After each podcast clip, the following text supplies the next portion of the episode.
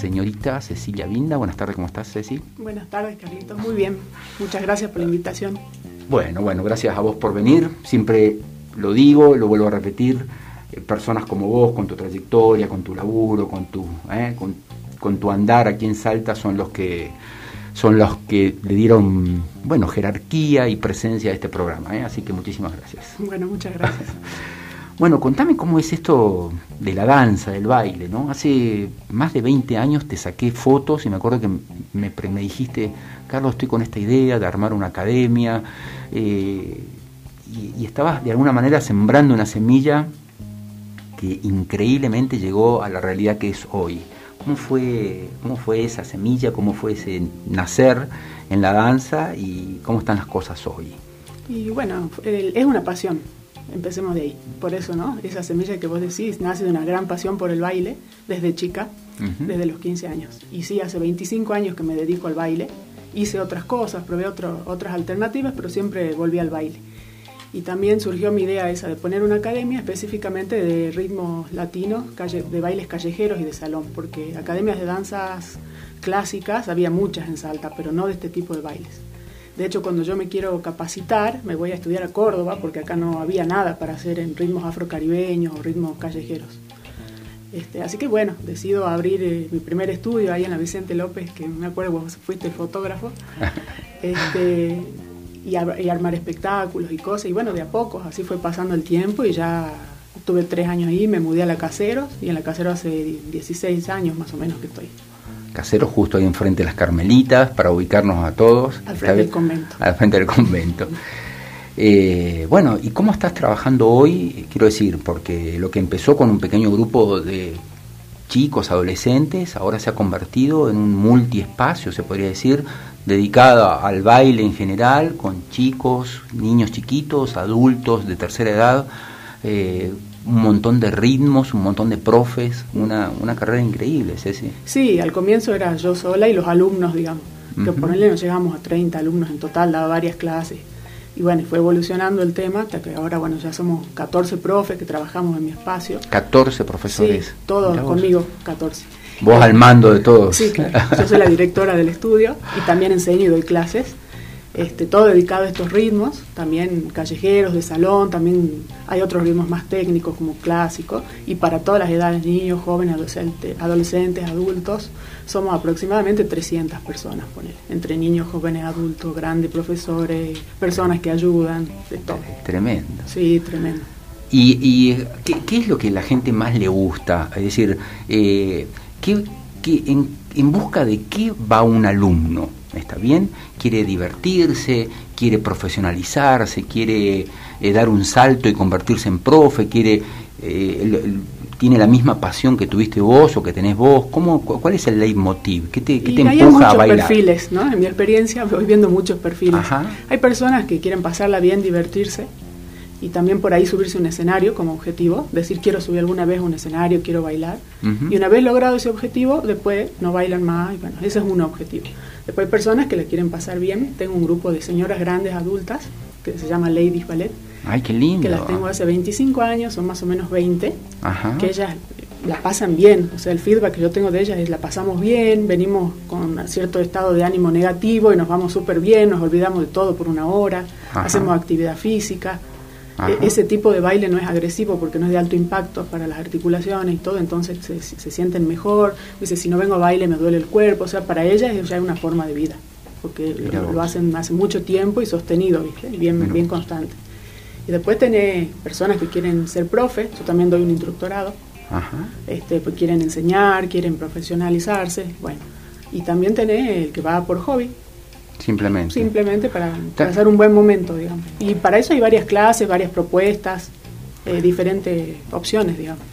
Ahora, creo, ahora quiero que me las contes cuáles son las propuestas, pero un tema que me parece interesantísimo de, de, las escuelas, de los talleres, de este tipo de espacios como el tuyo, y lo digo por haber tenido y por tener mi propia escuela de fotografía, es esto, ¿no? De, de promover de alguna manera el encuentro de personas, eh, cambiar un poco del mundo habitual que uno trae de la casa o de la cosa de todos los días y de pronto meterse en espacios donde uno, digamos, genera empatía con gente nueva y, bueno, y se generan nuevas relaciones y no sé, es como que se amplían mundos que no se saben dónde terminan. ¿no? Sí, te genera un muy buen estado de ánimo, generas endorfinas, un montón de, de neurotransmisores positivos. Ah, ese punto me claro, interesa. que viste con el tema de la pandemia, toda la gente viene como bajoneada, con miedo y un montón de cosas. Entonces, bueno, esto te ayuda un poco a destrabar eso, ¿viste? A perder un poco el miedo, obviamente con los protocolos, con todo. Está bien, pero la, propia actividad física, el propio baile, el estímulo del movimiento, de la música, todas estas percepciones sensoriales hacen que el cuerpo libere estas endorfinas que son bueno, eh, que de alguna manera es el secreto de la felicidad, se podría decir. Exacto, te saca inmediatamente de la depre y el solo hecho de levantar el cuerpo y ponerlo a hacer algo te genera un buen estado de ánimo, sí o sí, es algo concreto que le pasa al cuerpo, entonces te, lo devuelve en, un buen estado de ánimo inmediato, ¿no? Qué bueno, qué bueno. Bueno, si recién te canchás con Radio Festa, te cuento que son las 3 menos cuarto de la tarde, nos están sacando fotos, eh, estamos acá, nos sentimos observados.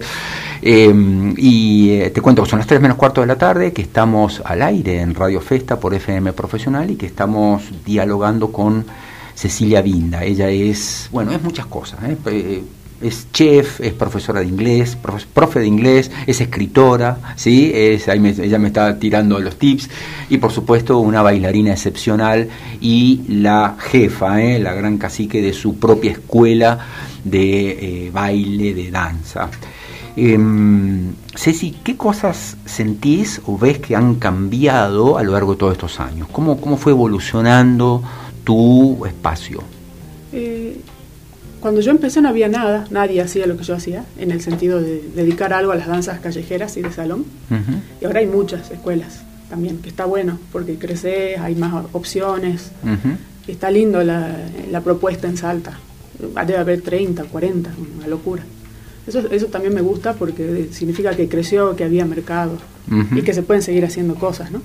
Evolucionó mucho. Perfecto. Y, y, más allá de eso, que, que, supongo que es, bueno, yo también he observado en estos últimos 25 años la cantidad de fotógrafos y, gente que también hace un trabajo en el cual hace un tiempo atrás eh, éramos pocos, se podría decir. Eh, pero ¿qué cosa cambió en sí en, en, la danza, en el baile? ¿Se incorporaron nuevas técnicas, nuevos estilos, nuevos movimientos? ¿Qué pasa con ese mundo? Sí, siempre está evolucionando, sobre todo los bailes callejeros, eso es lo que a mí me llama mucho la atención. Eh, no son bailes estructurados ni estáticos, al contrario, son bailes que se van adaptando y van tomando técnica y se nutren de otras disciplinas y fusionan y siguen adelante, no solo el baile, sino la música. Entonces por ahí te evolucionó la música, tenés que cambiar el baile y entonces son súper ricos en ese sentido y hay que estar atento y presente. No es que te aprendes tres pasos y te sirven para toda la vida. Que eso es lo que me divierte a mí, que me mantiene conectada. De alguna manera seguís aprendiendo. ¿Y cómo te nutrís de todas estas cosas nuevas? ¿De dónde aprendés? ¿Son los mismos chicos los que te traen las mm. inquietudes? O, vos tenés algunos sitios especiales? ¿Vos ves en internet? ¿Cómo, no, no, yo tomo muchos cursos y doy cursos también. Yo doy cursos por todo el país eh, de danzas afro-caribeñas, depende de lo que me pidan. Y también estuve poner el último curso que hice fue en Las Vegas. Fui al Congreso Mundial de Bachata en Las Vegas. Wow. Y bueno, y cuando volví eh, empezó la cuarentena, pero tenía otro curso que me estaba yendo a, a, Barcelona, después me iba a Stuttgart en Alemania, que también era uno de salsa, el otro de bachata. Pues yo ahora me estoy especializando en salsa, bachata y zouk, que son bailes en pareja.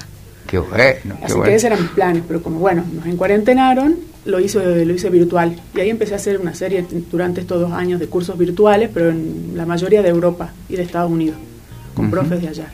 bueno, ahí son los campeonatos mundiales, están los referentes, están los campeones mundiales, ellos dan clase, entonces con ellos me, me capacito yo todo el tiempo. Y, he visto, qué, interesante todo lo que contás, ¿no? He visto, Ceci, eh, a ver, en primer lugar, que algunos decime si yo estoy errado o no, pero algunas de estas disciplinas se han convertido en, disciplinas olímpicas, puede ser, o van a hacer a partir de las próximas Olimpiadas de París, se van a haber algunos bailes que van a ser premiados con medallas, o por lo menos son como exhibiciones, puede ser. Sí, ¿Estoy en lo cierto? están peleando para eso, porque realmente el entrenamiento, sobre todo el clásico, ¿no? de danzas clásicas o, o contemporáneo, el entrenamiento que tienen es realmente a nivel profesional, los que bailan en algún ballet o algo, son un entrenamiento muy duro y, físicamente, la verdad que está al nivel de cualquier deporte. Siempre estuvo separado el baile del, deporte, Sí. No se considera un deporte, digamos. Exactamente, y ahora, ahora lo que, por eso es la pregunta, porque justamente veo que alguna, se están incorporando disciplinas olímpicas ya de cara a lo que sería París 2024, en el cual es ya, por lo menos mi hija me dijo que algunas disciplinas como el, yo no sé si el hip hop, porque yo no puedo identificar bien los estilos, pero ya van a ser no sé si premiados con medallas, pero sí, digamos, incorporados como exhibiciones y quién sabe en, los, en las Olimpiadas sucesivas también premiados, ¿no? Porque a mí me parece bien, porque tiene una destreza que es igual a la de un deporte, más allá del arte, tiene una destreza física que es igual o superior a veces a muchos deportes. A algunos deportes. ¿Y mm, cómo sigue tu carrera? ¿Cómo sigue tu, eh, digamos, veo que, a ver, empezaste hace 25 años eh, con bueno, nada, con un proyecto, con una idea, con un logo, que me acuerdo que me lo mostraste, me dijiste, Carlitos, ¿te gusta? Este, que, que, que, bueno, siento que la pegaste, siento que diste en la tecla eh, y fuiste armando y creciendo, ahora tenés 13 profesores que dan tus clases, o las clases, ¿hacia dónde querés llegar o hasta dónde crees que podés llegar con esto? ¿Cuáles son tus próximos objetivos? ¿no? Porque has conquistado el mundo con... Y yo quiero un teatro. quiero ser dueña de un teatro. Me gusta mucho la parte de producción de espectáculos, de danza específicamente. Ajá, mira vos. Me gusta mucho la producción. Esa parte estoy fascinada yo. Y me encantaría tener un teatro propio, no sé, soñando, ¿no? Así grande. Sí, sí, no, no, eso te estoy preguntando este, justamente. me encantaría ser dueña de un teatro, pero así bastante tecnológico, te diría. Una cosa bien armada, tipo. Con mucha tecnología. Por decir, Teatro del Huerto, la sala Juan Carlos Babla, una cosa así, bien armado, que sea tu lugar. Un lugar y que sea dedicado a la danza y armar y estructurar y ahí mismo crear competencias y cosas y Qué buena idea. Sí, me gusta mucho esa parte. Estoy encantada con la parte de producción. Por eso también estudié fotografía con vos, ¿te acordás? Ah, sí. cuando vos dabas cursos de fotografía, también por ese tema, porque me gusta. También escribí una película de baile. Ah, mira vos. Como escribo. Ajá. Eh, tengo una novela ahí que la estoy terminando, pero una película de baile tengo escrita, me están escribiendo el guion. Yo escribí el argumento y me están escribiendo el guion y el proyecto es hacerla, la película, filmarla, que también esa parte de producción es lo que a mí me fascina interesante. Bueno, y contame algo sobre los, sobre los varones o los muchachos en el baile. Uh. Quiero decir, a ver, eh, cuando, cuando yo te conocí y vos empezaste, eran básicamente chicas y no se veía tanto la presencia de, los hombres. Creo que los hombres del, del baile tienden o tendían a ir hacia el ballet, si no me equivoco, pero bueno, puede ser que esté equivocado. ¿Qué pasa hoy con los bailarines? Es tremenda la, cantidad de, hombres, que hay. es tremenda. Lo que pasa es que había mucho tabú con respecto al baile, ¿no? Y había mucha confusión y falta de información, te diría yo, eh, por parte de los hombres. Es decir, el que baila es eh, homosexual, el que baila es maricón, por ejemplo. Sí, sí, sí. Eso era un tabú de antes, sí. un preconcepto o algo. Y ahora no, porque a ver, vos podés bailar, por ejemplo, las clases hip hop son más varones que mujeres. Tenés 30 varones y 10 mujeres, por ejemplo. Increíble. Eh, después tenés varones que bailan en pareja, en mi clase hay más varones que mujeres. Pasa al revés que en otras clases que hay más mujeres que varones, son 10 varones y 3 mujeres son que van a aprender a bailar en pareja, bailar salsa, bailar cha-cha-cha, bailar tango, bailar todo lo que se baila en pareja. la gente está como abriendo un poco la cabeza en ese sentido, ¿viste? Pero también te dicen, ay, pero si no tengo pareja, ¿puedo ir a bailar? Pues, sí, puedo ir a bailar, no es pareja de relación amorosa, es pareja de alguien que va a bailar con vos. Exacto, exacto. Bueno, y mucha gente piensa que no, que si no tenés a alguien al lado no puedes ir a bailar, digamos. Bueno, hay muchas cosas, barreras que hay que romper ahí. Pero se van rompiendo. Sí, vos fuiste rompiendo, creo, creo que sos una precursora en eso, ¿no? y sostengo y bueno, y hasta la gente lo va viendo, lo va disfrutando y se prende, está bueno. Qué bueno. Bueno, Ceci, eh, lo último, decinos exactamente eh, cómo te encontramos en redes sociales, por favor, si, y, y, quiero que le digas a una mamá, a un papá que quiere llevar a sus hijos a hacer una actividad divertida, eh, que tenga esto de, del desenvolvimiento artístico, técnico, deportivo, eh, cómo hacemos para captarlos, traerlos a los chicos, sacarlos de las pantallas, meterlos a, bailar, a hacer cosas divertidas. ¿Dónde te encontramos? Redes sociales, dirección física, todo. Bueno, el estudio está en Caseros 38, eh, abre desde las 4 de la tarde hasta las 11 de la noche. Eh, en redes sociales estoy como ceci.vinda, en Facebook Cecilia Vinda, Instagram, siempre mi nombre, Cecilia Vinda, en todas las redes. Perfecto. Me encuentran fácilmente, digamos. Está mi número de teléfono también, o está el, el estudio, o sea, ahí para comunicarse. Y después, para sacarlo del, de las pantallas, los celulares, bueno, lo ideal es que lo lleven a probar. una clase. Porque ahí, ahí ya depende del profe cómo lo engancha. Y también nosotros tenemos una política de cuando entran al estudio que dejen los celulares o los, a los dispositivos, ¿viste? Porque si no también es, todo un tema. Así que bueno, los hacemos dejar, al comienzo no les gusta mucho, pero después ya se acostumbran y ya están por lo menos una horita sin ver el celular o la tablet o lo que sea. Entonces, bueno, tratamos de ese lado, ¿viste? De que sea una hora, pero dedicada a eso, ¿no? En las redes y todo. Exacto. Bueno, Ceci, muchísimas gracias. Bueno, gracias a ¿Eh? vos, Carlito, un gusto. No, el gusto es mío.